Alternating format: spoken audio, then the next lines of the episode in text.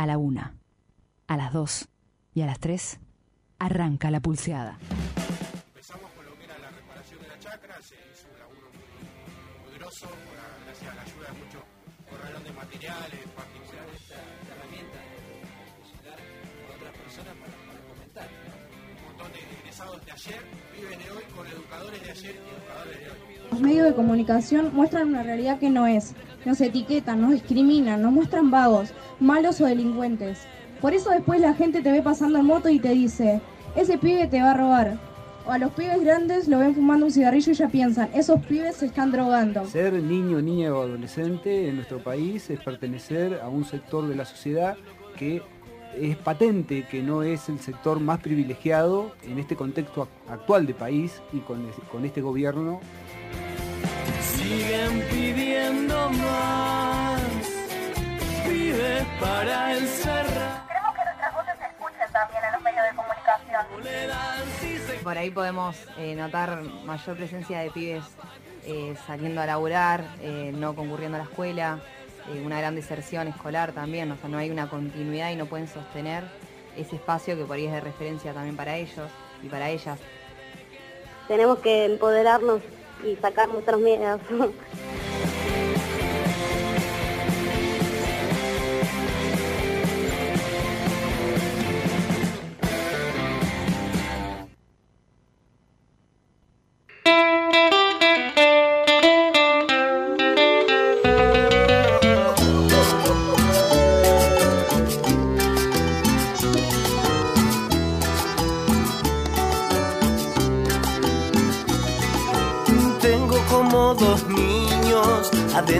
también un dios. Entre otros y otros dioses, y entre tantos, entre tanto giro, giro, giro en medio de la olla y giro. Otro túnel, otro lunes, y el desorden natural. Otro túnel. Salud. ¿eh? Bueno, salud. Bien, eh, hola, buenas noches, buenos días, buenas tardes. Esto es la Pulseada Radio. Estamos brindando porque Sí. no nos habíamos visto desde el martes pasado. Es cierto. Y bueno, a, a pesar de todo, este, o sobre todo, hay motivos para brindar. Eh, la última vez que nos encontramos por aquí, por estos micrófonos, no había cepo. Tiene razón Agustín Sudaire, que es el operador técnico de esta. No hay cepo, usted quiere comprar dólares, puede. 200 por, este, Por home persona. banking y 100 en efectivo. ¿Cuántos son 200? Eh, sale de 60 pesos, 65 pesos. Eh, o sea, son 1300 pesos. 200 dólares. Mm. Y 1300 pesos por ahí juntamos. ¿No? ¿No son 1300? Capaz que podemos comprar 100 dólares O entre 13.000, 13.000. Bueno, no sé, no importa. Está Agustina Rubino, eh, ¿cómo se dice? Electa testimonialmente. Bueno, ya con la campaña en sus hombros, ¿está? Ah, sí, casi, sí. casi que se cae. A- agobiada. Agus Viada, A- Agustina Rubino en la producción vino igual, acaba de llegar de Tapalqué, de su eh, ciudad natal, en donde el domingo también celebraron elecciones y ganaron con un se- 70%, Amplio 60, 60%. sí. Amplio margen. Muchísimo. Estamos en la Pulseada Radio, Carlos Gasman, Seba Mardones de este lado. Hoy ausente con aviso la ah, compa Vanina Artola, eh, Martina Dominela anda por ahí y Tony Fenoy hoy también sale eh, por teléfono en la Pulseada Radio.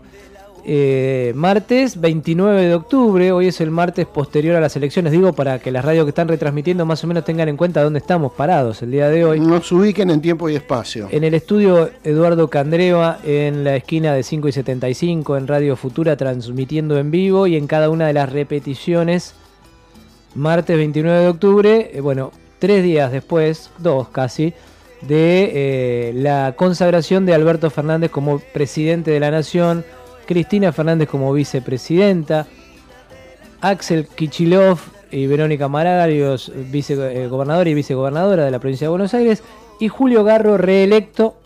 No sé quién es el viceintendente. ¿Hay viceintendente? No. Bueno, eh, Julio Garro reelecto en la ciudad de La Plata.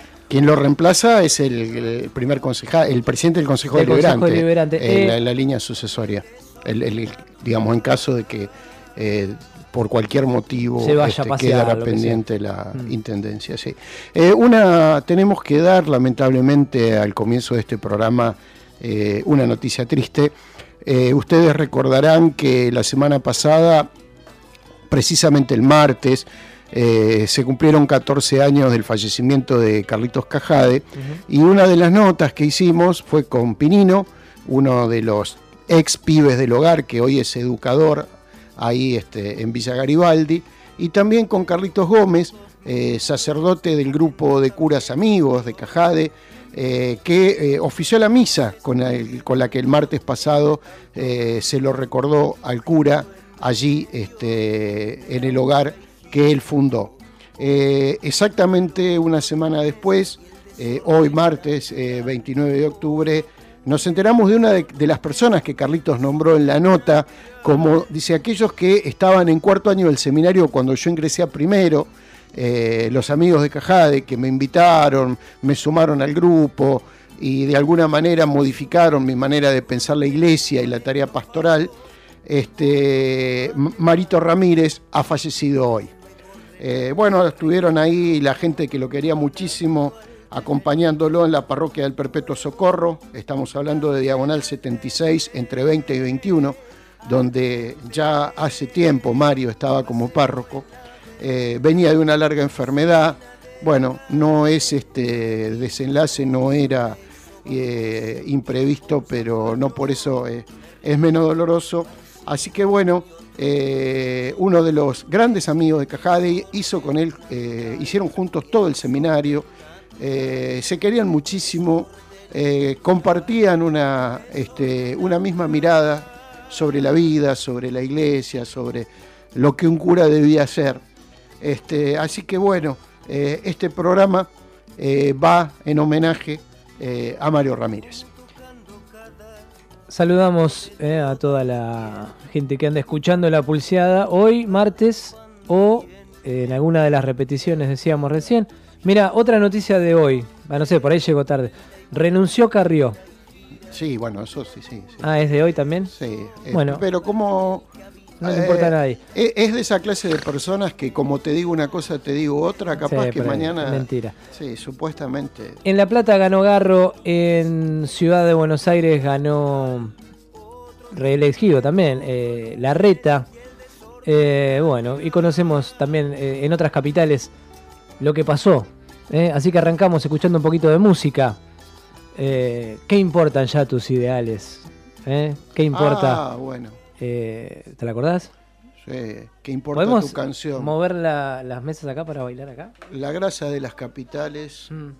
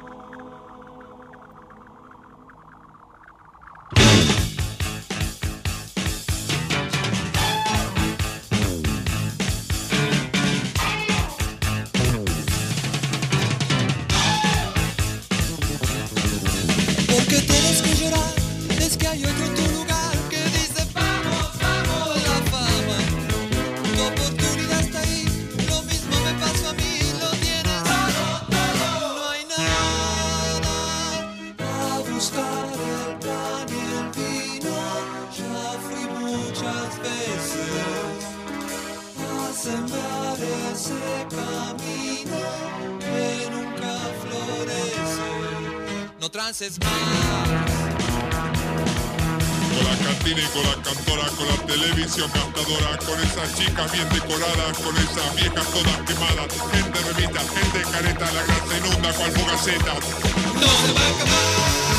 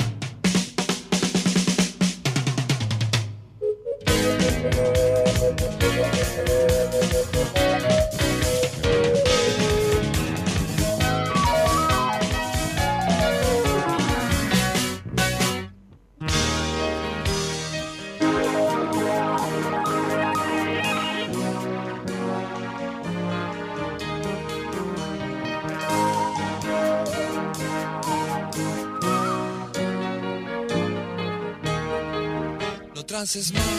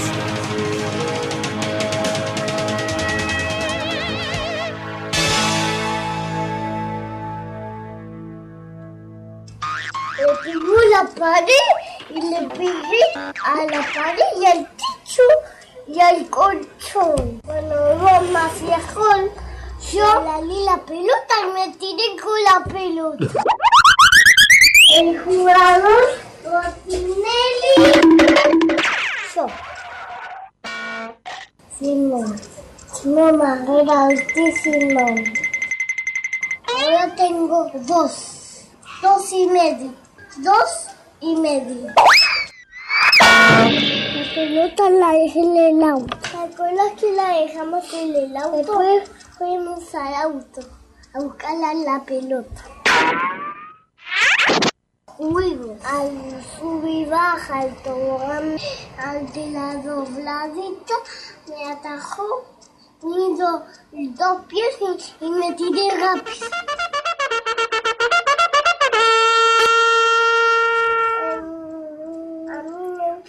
Gusta el rosa. La milanesa de soja. La pulseada, la pulseada por un país con infancia. ¿Qué dice pa? Aguante los pies.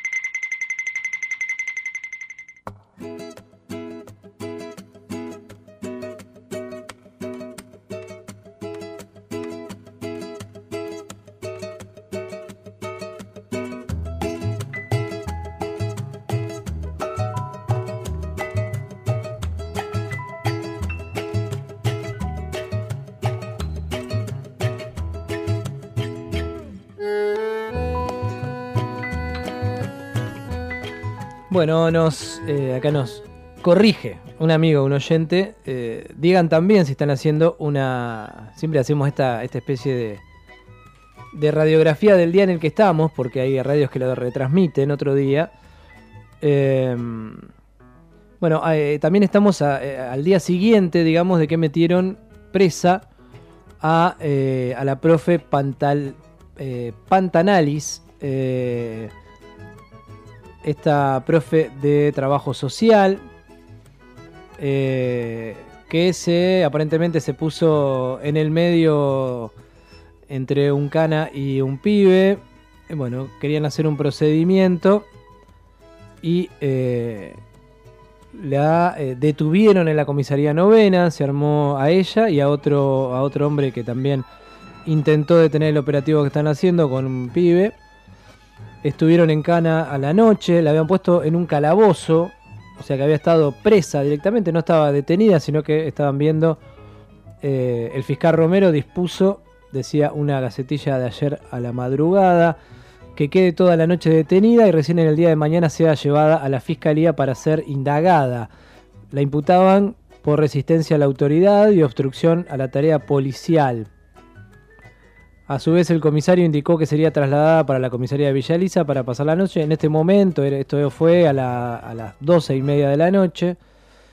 Eh, en ese momento, la, bueno, había mucha gente ahí en la puerta de la novela. El decano de la Facultad de Trabajo Social, ATE, el Colegio de Trabajadores Sociales, Prosecretaría de Derechos Humanos de la Universidad Nacional de La Plata.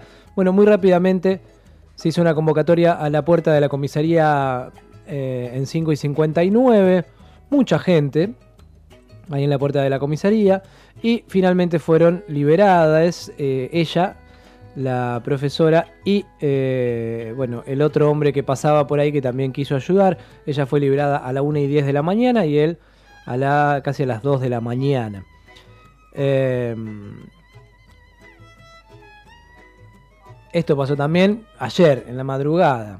Eh, esa, la, ¿La ubicás la comisaría? La de. mm, La de Miguel. eh, donde mataron a, Miguel Bru. Esa es. La novena es. Gracias.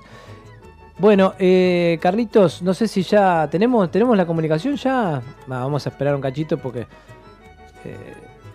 decimos que vamos y venimos, vamos y venimos, vamos y venimos. Así es. Por consejo de nuestra productora eh, Mm. Martina Dominela, eh, queríamos recomendarle, por supuesto, que el número completo de la pulseada eh, edición en papel de nuestra revista correspondiente al mes de octubre, que es el número 174. Pero Martina nos decía que comentásemos en particular una nota de Soledad Iparraguirre que se llama Otro fusilado que vive y que es una entrevista eh, que Sole le hizo a Ricardo Capelli. Eh, Ricardo Capelli fue un gran amigo y estrecho colaborador del cura Mujica y el día que eh, Almirón, al frente de una patota de la AAA, eh, acribilla a balazos a la salida de una misa a Mujica, él también es eh, objeto de esa agresión armada.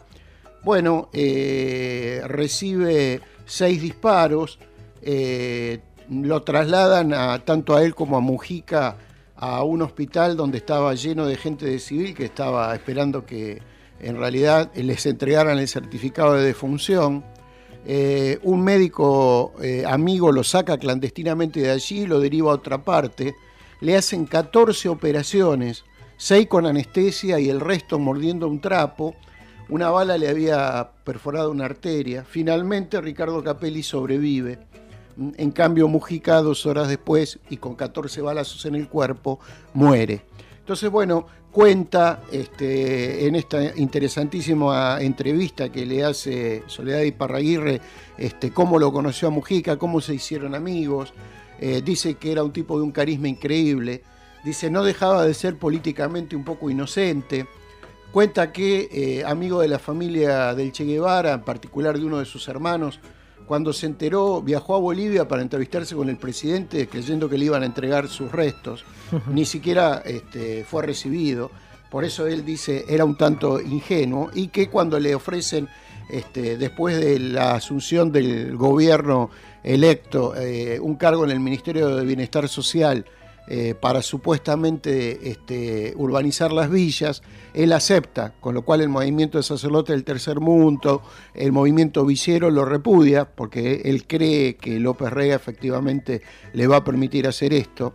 Eh, el plan de López Rega era construir en otro lado y arrasar con las villas. Él quería urbanizar, como querían los pobladores de este, las villas de emergencia, urbanizarlas. Como quieren Renuncia, se declara en contra y le dice a su amigo, me parece que firmé mi sentencia de muerte. Efectivamente, la patota de la AAA, encabezada por Almirón, los acribilla. Capelli se salva de milagro. Él cuenta ahí que jamás se olvidó de la cara de Almirón.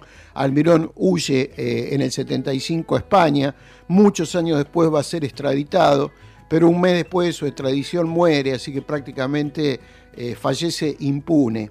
Bueno, interesantísima nota este, de Sol y Parraguirre, entonces en la pulseada de octubre, otro fusilado que vive, reportaje al gran amigo y colaborador del padre Mujica, Ricardo Capelli. El jueves 31 de octubre, o sea, pasado mañana para nosotros que estamos en vivo en este presente, no sé de cuándo estarás escuchando ahora el programa, a las 9 y media de la noche se va a estar estrenando en el cine municipal Select, en el espacio Inca de La Plata la película, eh, el documental Mujer Salvaje, película. Eh, mm, ah, ese es el Mujer Salvaje. A ver, creo que del otro lado eh, está Nadia Martínez. ¿Estás ahí todavía, Nadia? Buenos días, buenas noches. Buenas noches, sí, estoy acá. ¿Cómo estás? Bien, gu- muchas gracias. Gracias por, por esperar. Eh, se llama Mujer Salvaje. Mujer Salvaje es el nombre, el título del documental. ¿Y qué tiene que ver este documental con las leguerales? Bueno, son las protagonistas. Eh, las chicas de Legoriale nos conocimos hace tres años, cuatro años ya van a ser. Eh, las conocí tocando. Eh, yo fui alumna también de Yanil, que es un poco la directora, la que empezó con, con el grupo. Y bueno, cuando tomé clases de bombo con ella, y ahí conocí al grupo, y venía con una idea yo de hacer un documental, eh, bueno, y ahí me terminó de cerrar un poco la idea que quería. Eh, les propuse a ellas hacer una película que era, bueno, un poco con un viaje. El, el documental lo que hace es registrar un encuentro entre dos grupos de mujeres de dos países, de Argentina y de Bolivia, todas mujeres músicas, percusionistas.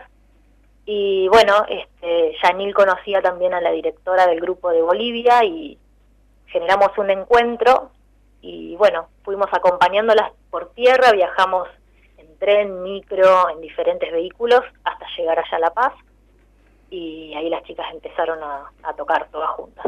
Em, ¿El documental empieza con el viaje mismo o ya cuando están eh, cuando están allá? Sí, no, viajando, empezamos viajando. Desde Retiro nos fuimos en tren hasta mm, Tucumán y bueno, de ahí hicimos como dos transbordos con micros y llegamos a La Paz.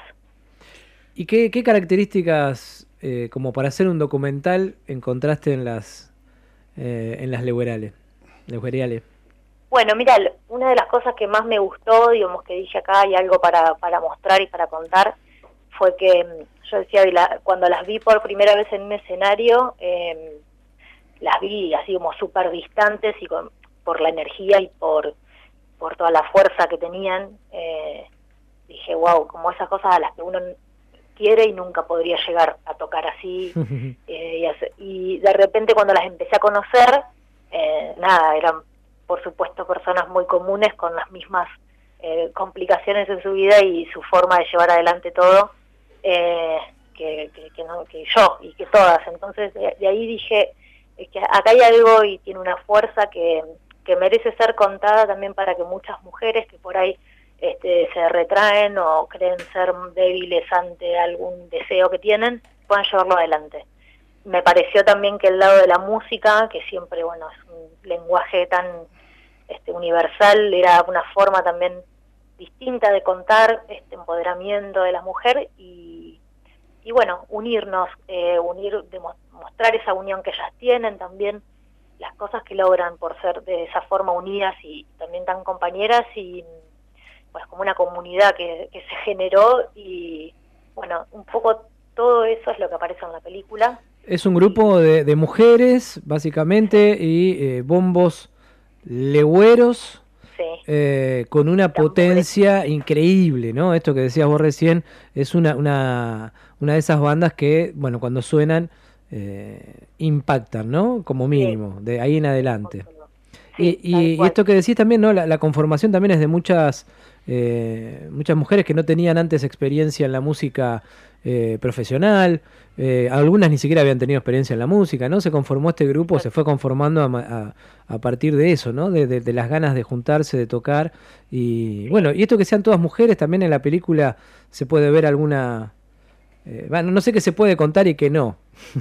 No, eh, básicamente eso que yo te estoy contando es como, como el, el disparador. Digamos, después hay muchas cosas. La película es un documental de observación. Este, esto quiere decir que no tiene entrevistas, las chicas no hablan a cámara y nos cuentan qué les está pasando, sino que vemos qué, les, qué, qué están haciendo y qué les está pasando. Eh, es una forma que a mí me interesaba mucho de contar y bueno, para eso también tuvimos mucho trabajo previo, para tratar de que la cámara no sea un impedimento, de que la cámara no las eh, intimide, entonces bueno, tratar de que ellas se olviden que hay una cámara y puedan ser lo más natural posible.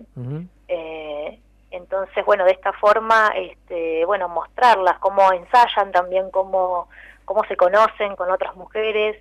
Este, cuando fuimos allá nos dimos cuenta, o sea, ellas se dieron cuenta en realidad y es algo de lo que charlan también. El grupo de Bolivia hacía muy poquito que estaba formado y Leborial ya tiene su trayectoria. Entonces, bueno, esas cosas eh, también fue un encuentro muy, este, bueno, fortaleció mucho a las mujeres de Bolivia porque vieron en las Leboriales algo a seguir. Entonces es como, bueno, nada, este, cosas que parecen simples pero que tienen mucha profundidad, digamos, al momento de, de vivirlas. Hola Nadia, Carlos te saluda, ¿cómo estás? ¿Qué tal, Carlos? Muchas gracias. Eh, Bien. no sé si hay dos cosas que no sé si dijiste ya, y es que el ensamble de percusión de Bolivia, eh, eh, absolutamente integrado por mujeres también, se llama Guarmi Tambor. Sí. Y que el equipo que realizó la película con voz a la cabeza también está íntegramente conformado por mujeres. Exactamente, sí. Eh, bueno, después se sumaron este, un- dos o tres chicos que, bueno, también obviamente que son parte de- del equipo, conocidos, amigos, gente en la que este, queríamos trabajar con ellos, pero sí lo importante es que las, y fue la idea desde un principio, que los, los roles importantes, digamos, las cabezas de equipo, como se suele llamar en cine, son mujeres, o sea, cada directora de su área es una mujer. Eh, esto también para el momento del rodaje fue fue una decisión porque no era lo mismo tener en el equipo digamos tantas mujeres que bueno es una energía muy distinta. Este, también para la confianza que se genera y todo entre nosotras. ¿Cómo impactó en ese encuentro, más allá de las cosas que las unían, la lucha feminista, el interés por la música, por la percusión, la distancia cultural? Bueno, sí fue este, bastante mm, sorprendente ver eh, em, cómo, cómo está la mujer en Bolivia. Eh, para nosotros fue porque estamos muy acostumbradas a, bueno, a cómo se vive acá, por, por lo menos nosotras, como vivimos en Argentina las luchas. Y la mujer boliviana es una mujer muy fuerte, o sea, uno ve en las calles cómo la mujer eh, tiene una fuerza increíble en los trabajos. Siempre, hecho, siempre joden diciendo que es una sociedad matriarcal la de ellas, la de Bolivia. pero- no, no es lo real, ¿no? Pero digo que tiene No, así no, la no, polenta como para hacerlo. tienen mucha fuerza y mucho trabajo, las mujeres lideran su- sus familias, salen a la calle y ves a las cholitas, incluso a las mujeres que cholitas con su vestimenta de cholita en, en las construcciones, en las obras, están ellas trabajando. Pero sin embargo, eh, sigue siendo una sociedad machista. Eh, o sea, eso es lo, es como, es tan- se contrapone tanto esa imagen que, que es eh, absoluta para, para, para hablar con ellas, para ver qué les pasa, para ver cómo están luchando. En algunos puntos siguen siendo muy sumisas, pero están, están como empezando. Eh, bueno, esto, este grupo de mujeres que nosotros conocimos y que de repente el tema de ir a tocar un tambor, nos contaban ellas esto de que hacía poco que se habían formado, y decía, hay muchas mujeres que le costó decirle al marido, me estoy yendo a tocar el bombo, me voy una hora sin, eh, bueno, muchas iban con sus hijos incluso, eh, pero cómo costaba eso, el decir en su casa, voy a hacer algo para mí. Claro. Eh, entonces, bueno, en, en ese sentido fue, fue muy este, enriquecedor el encuentro. Eh, fue un proyecto aprobado por el Inca que contó con eh, algún crédito de apoyo, ¿no? Este, ¿qué, qué más debieron hacer eh, para poder eh, financiarlo y llevarlo adelante este, hasta llegar a- a- al estreno de este jueves? Bueno, sí tuvo el apoyo del Inca, contamos con un subsidio que fue con la mayor cantidad de dinero que contamos para todo el viaje, eh, la estadía allá y bueno, todos los procesos de, de- producción y postproducción de la película. También tuvo un apoyo de mecenazgo eh, más pequeño, pero que sirvió un montón también. Y bueno, digamos, también al ir por el Inca hay ciertos requisitos a cumplir, este, ciertos pasos y, y también, bueno, la, la espera de que a veces el dinero no sale en el momento que uno necesita de la etapa de la película, eso también hace que todo se dilate. Eh, la película la rodamos en enero del 2018 y bueno, recién la estamos presentando ahora y casi que fue un documental hecho rapidísimo, por decirlo de alguna forma, pero eh, suelen demorar mucho eh, los plazos en, terminarse y en estrenarse. Bueno, y ahora estamos estrenando en esta sala en La Plata esperamos para el año que viene que nos puedan dar más salas en Capital y en el resto del país, pero ahora logramos que nos den esta también un poco por fuerza de que las chicas son de La Plata. ¿Es el, Soy de La Selec. ¿Es el Selec de Pasaje de Ardo Rocha o el Eco Selec de Malvinas? No, el Select de Pasaje Ardo Ah, Rocha. bien, bien, bien. Sí. Esta semana vamos a estar a las 21.30. Arranca el jueves y después, salvo el sábado, está todos los días. eh, eh, como bueno, como suele ser ahí, la entrada creo que es de 30 mangos, 50 mangos. 50 no, pesos. 50 50 pesos, sí. sí. Eh, Y- quería preguntarte, Nadia, sí, decime, decime, perdón. No, no, no, eso que es- quizás podamos tener una segunda semana, depende siempre de, de la cantidad de gente que pueda ir a verla. Sí, está bueno eso, ¿no? Igual la- las leguerales son, son un montón. Sí. A pesar, de, a pesar de que las nombramos distinto cada vez que las nombramos en este programa, son un montón eh, y las queremos mucho. Pero tienen ensayo hasta ahora, entonces nunca pudieron venir, siempre hablamos por teléfono y esas cosas. Quería preguntarte, Nadia, si te habían hecho las pibas, no me acuerdo si dijiste eh, que eran amigas o no, si te habían hecho alguna devolución de este documental, si te habían dicho algo, eh, ¿qué, qué les pareció? Sí, sí, lo vimos cuando ya tuvimos la película final, hace ya unos meses eh, lo vimos y, y están súper contentas. Eh, bueno, eh, esto es lo que ellas me dicen, ¿no? Que sienten que era muy importante para ellas verlo previo, obviamente, a mostrárselo a todo el mundo porque querían ver qué recorte había hecho yo y, bueno, más allá que teníamos mucha confianza y ya habíamos charlado mucho, se quedaron muy tranquilas y con que el documental las representa y es como somos esto que se ve. Más allá de que musicalmente ellas hoy crecieron un montón, o sea, van creciendo todo el tiempo, son súper profesionales en eso, entonces por ahí la música o lo que se está mostrando en el documental, bueno, ya hoy están haciendo otra cosa ellas, pero las representan, en la forma de ser, en cómo se conectan y bueno, y todo lo demás. Eh, ellas nos avisan que están por en estos días por eh, reestrenar un espectáculo que es La Paz del Fuego, Sí. que va a estar el primero de noviembre en Dínamo, ahí, este, y el 17 de noviembre en la 17, sala sí, 420. Exactamente. Y además, el primero eh, de noviembre, o sea, dentro de, de muy poquito, eh, van a hacer una presentación especial de Pulso Primal con dos cantautoras invitadas, es decir, las Leguereale con eh, la participación como invitadas de Jacquelina Larrouillet y eh, Luli Moxia. Este, así que bueno, el, el, este, el documental viene junto con reestreno de espectáculos y presentaciones nuevas. Están a full. Esperemos darle un poco de potencia también por si falta alguien que no se haya enterado que ellas van a tocar, así que sí, eh, tienen la oportunidad de ir a verlas el primero y el 17, exactamente.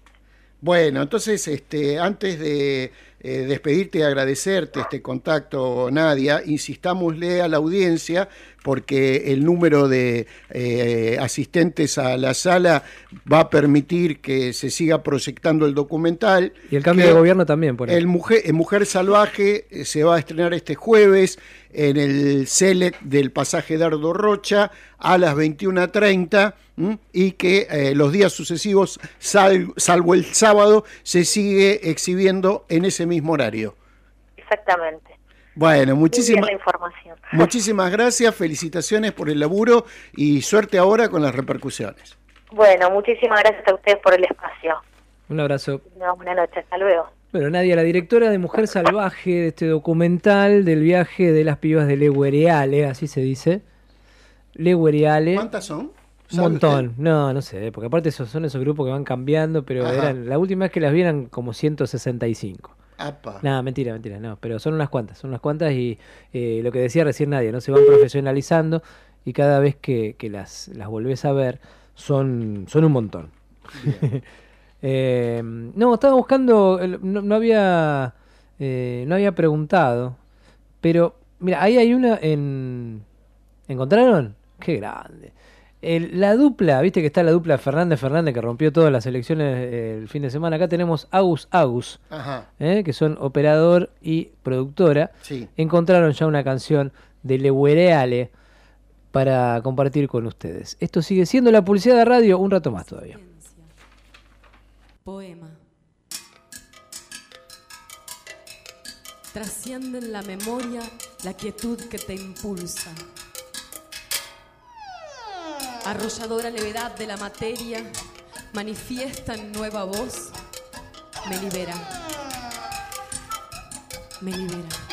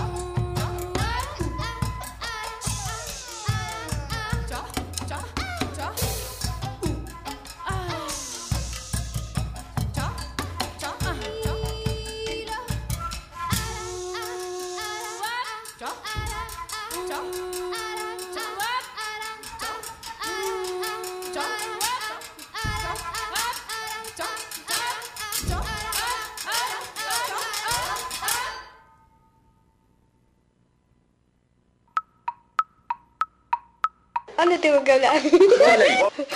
Hola, soy Matías, barrio aeropuerto y... Me llamo Maxi y tengo 15 años. Yo soy Diana, tengo 16 años.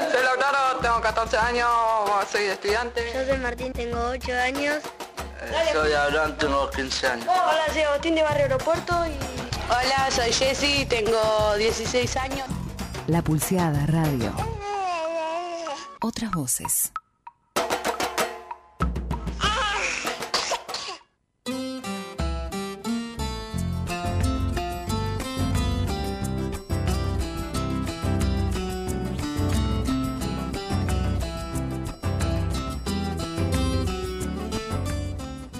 Che, está bueno ver lo que escribe Graciana Peñafort sobre ¿Lo leíste? el día de la selectada. Estaba chusmeando, después lo voy a leer bien y si querés hago un tráfico de. No. Em, pero bueno, e- esa es la duda que, que parece que nos queda a todos, ¿no? La, la cuestión de qué tan provisorio es el escrutinio provisorio. Sí, ¿no? yo, yo les contaba que muy poquitos minutos antes de venir para acá, para la radio, eh, escuché con azoro eh, lo ocurrido en Maipú, ¿m? esa pequeña ciudad que todo el mundo conoce porque cuando va a la costa, ¿m? por la autovía 2, eh, pasa por esa ciudad de la provincia de Buenos Aires. ¿Podés cortar la música para lo que va a decir Carlito? Eh, gobierna allí, cambiemos, a través de eh, un intendente radical que pertenece a una este, familia muy rica eh, que de alguna manera u otra controla todos los resortes eh, del, del poder. Matías de- Rapalini. Dentro de, de Maipú, correcto. El tema es que hay una denuncia gravísima porque las elecciones, las elecciones venían muy peleadas ya desde las PASO.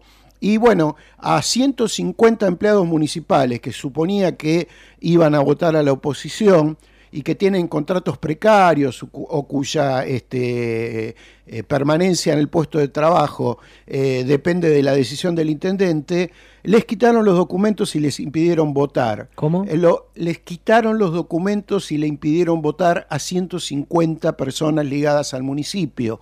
El resultado final fue que el intendente radical de Cambiemos de Maipú fue reelecto por 30 votos. No, perdón, 48, Carlito. Ah, bueno, eh, eh, impreciso, por 48.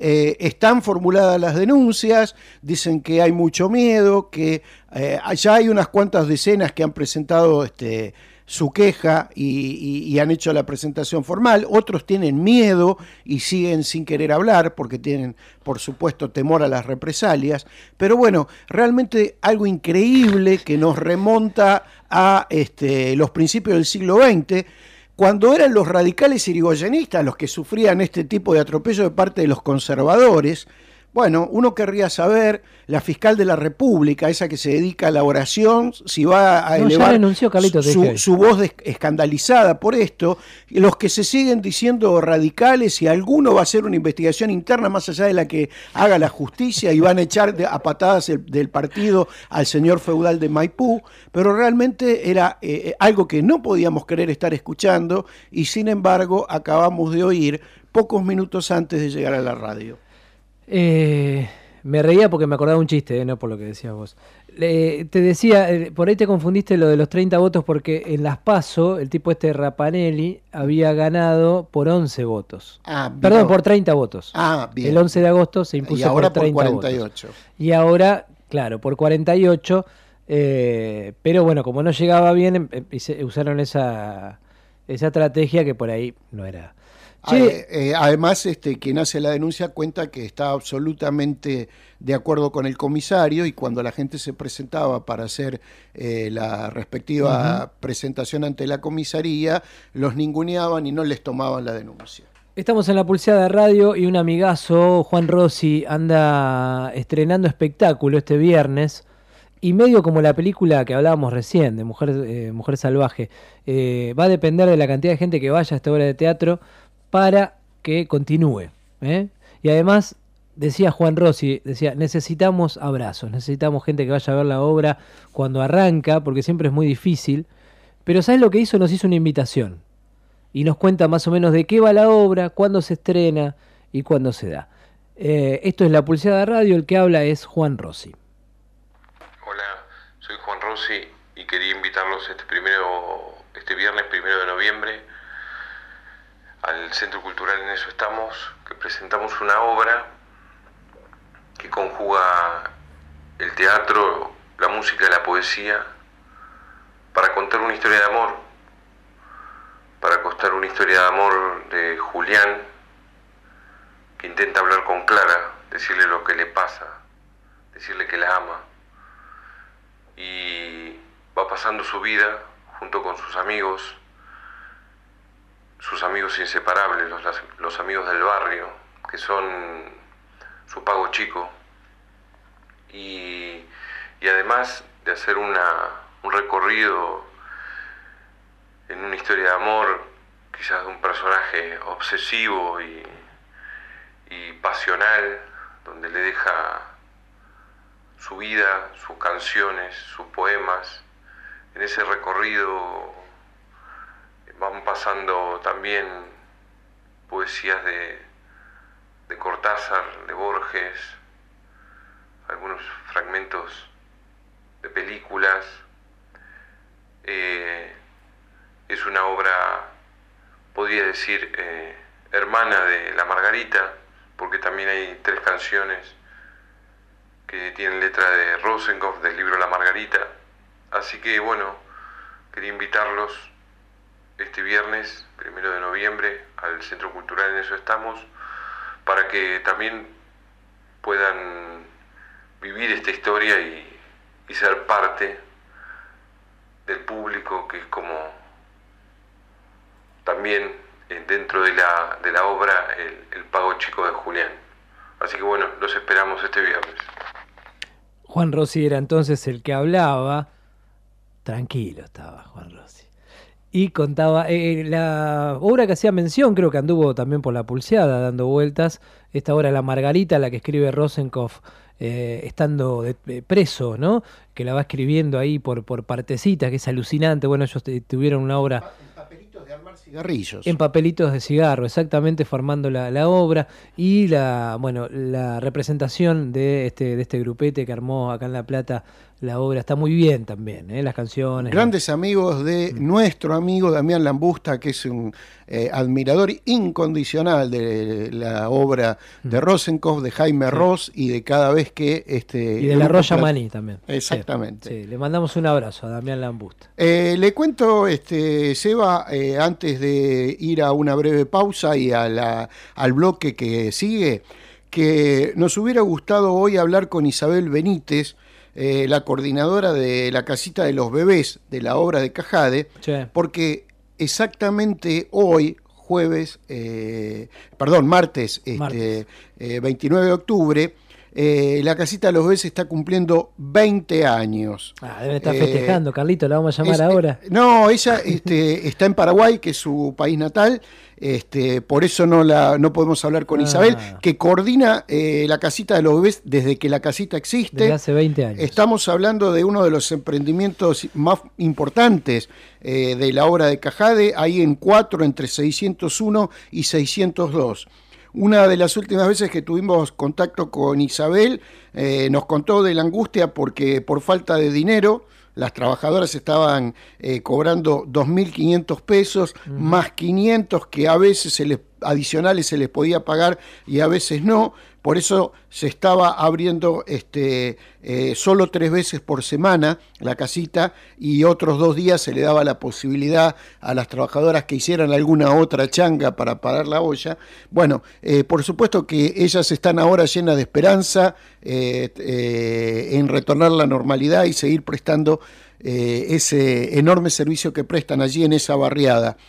Feliz cumpleaños, felices 20 años a la casita de los bebés. O sea, ya hay gente que tiene 20 años que su, su primera infancia pasó por ahí. Sí, sí. Y estuvo en brazos de, de. Isabel y de, bueno, de las otras mujeres ¿no? que, que laburan ahí. Absolutamente. En este lugar. Y, y un agradecimiento enorme a Isabel y a su gente por el amor infinito y la dedicación eh, que tienen para con todos eh, los bebés y las bebas han pasado y siguen pasando por allí. Eso de cambiar el mundo eh, cuando se hace real, ¿no? Con gente real haciendo cosas reales para cambiar de verdad la vida de otras personas. Después de la pausa, eh, este programa La Pulsera Radio tiene una sorpresa. Nada, mentira, no tenemos nada. Pero siempre está bueno decir eso porque te quedás esperando.